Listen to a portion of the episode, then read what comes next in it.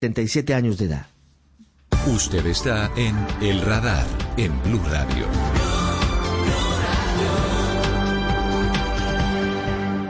Vamos a Washington. Jens Manuel Krogstad es uno de los analistas del Instituto Pew, que es uno de los centros de investigación más importantes en materia política de la capital de los Estados Unidos. Señor Krogstad, bienvenido al radar en Blue Radio. Buenas tardes. Hola, buenas tardes. Estamos a muy pocas horas de las elecciones presidenciales en Estados Unidos. ¿Qué puede decirles usted hoy a los oyentes en Colombia? ¿Cómo está la situación? Pues hemos hecho encuestas para, para ver cómo se identifican los estadounidenses en términos de partido y encontramos que el país está dividido en la cuestión de identificación partidista. 49% eh, dicen que son demócratas o son independientes que se inclinan hacia el Partido Demócrata y 44% dicen que son republicanos. Y así que no vemos mucha diferencia ahí, pero sí vemos eh, diferencias notables entre grupos raciales. Por ejemplo, eh, vemos entre los latinos o hispanos 63% dicen que son demócratas y 29% dicen que son republicanos, así que la mayoría de hispanos dicen que son eh, demócratas, pero vemos diferencias, eh, por ejemplo, con, los afroamericanos que, que, son votantes registrados y vemos que más, más que 80% de afroamericanos dicen que son demócratas. Eh, pero cuando eh, analizamos los resultados de, de los votantes blancos, la mayoría o más o menos la mitad dicen que son republicanos. Es el único grupo donde la, mitad o más eh, dicen que son republicanos. Sí. Señor Kronstad, está jugándose algo muy importante el próximo martes en estas elecciones presidenciales en Estados Unidos y los latinos pareciera que cada vez tenemos un mayor peso en esas elecciones. ¿Cómo están hoy las cargas electorales en la comunidad latina eh, eh, que es residente y que es ciudadana de los Estados Unidos? Anticipamos que vamos a ver un récord 32% o 32 millones de hispanos que son elegibles para votar este año. Y son más o menos más de 13% de todos los votantes elegibles en este país. Y por la primera vez ese número es más alto que el número de votantes elegibles que, que son afroamericanos.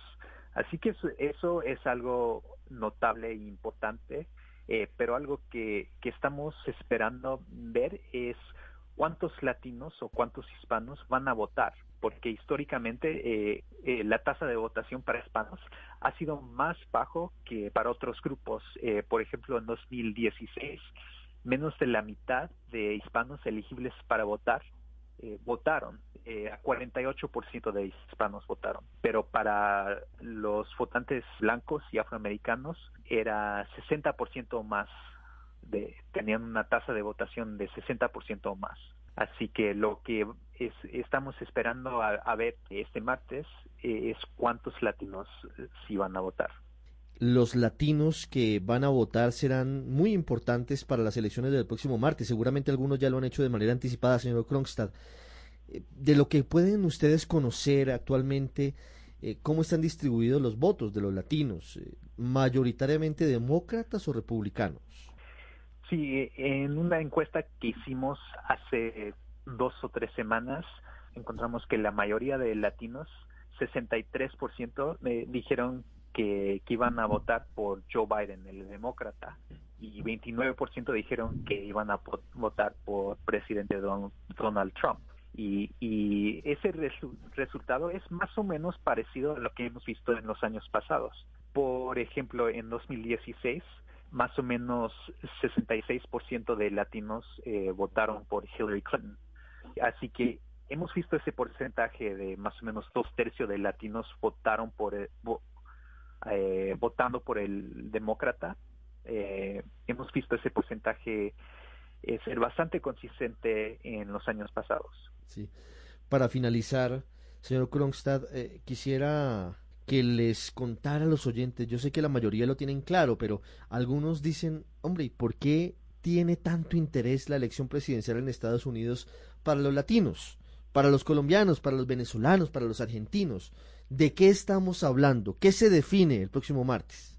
Eh, es buena pregunta. Eh, vemos que, pues, para los para los latinos en los Estados Unidos, algunos temas muy importantes para ellos son el coronavirus, la pandemia, la economía. Eh, hemos visto que los latinos en ese país han sufrido más que otros grupos durante esta pandemia. Por ejemplo, la, en nuestras encuestas la mayoría de latinos dijeron que alguien en su casa ha perdido su trabajo o han sufrido un recorte de pago porque del coronavirus. Y vemos que un porcentaje notable de latinos se han enfermado o conocen a alguien que se ha enfermado con el coronavirus. Y eso sin duda marcará las elecciones, pero más que las elecciones también la vida de millones de personas, no solamente en los Estados Unidos, sino también en nuestros países. Estados Unidos es una nación líder en el mundo y lo que definan políticamente seguramente nos va a tocar a todos con una coyuntura tan compleja como la que estamos viviendo de la pandemia del COVID-19. Pues ha sido un gusto compartir estos minutos desde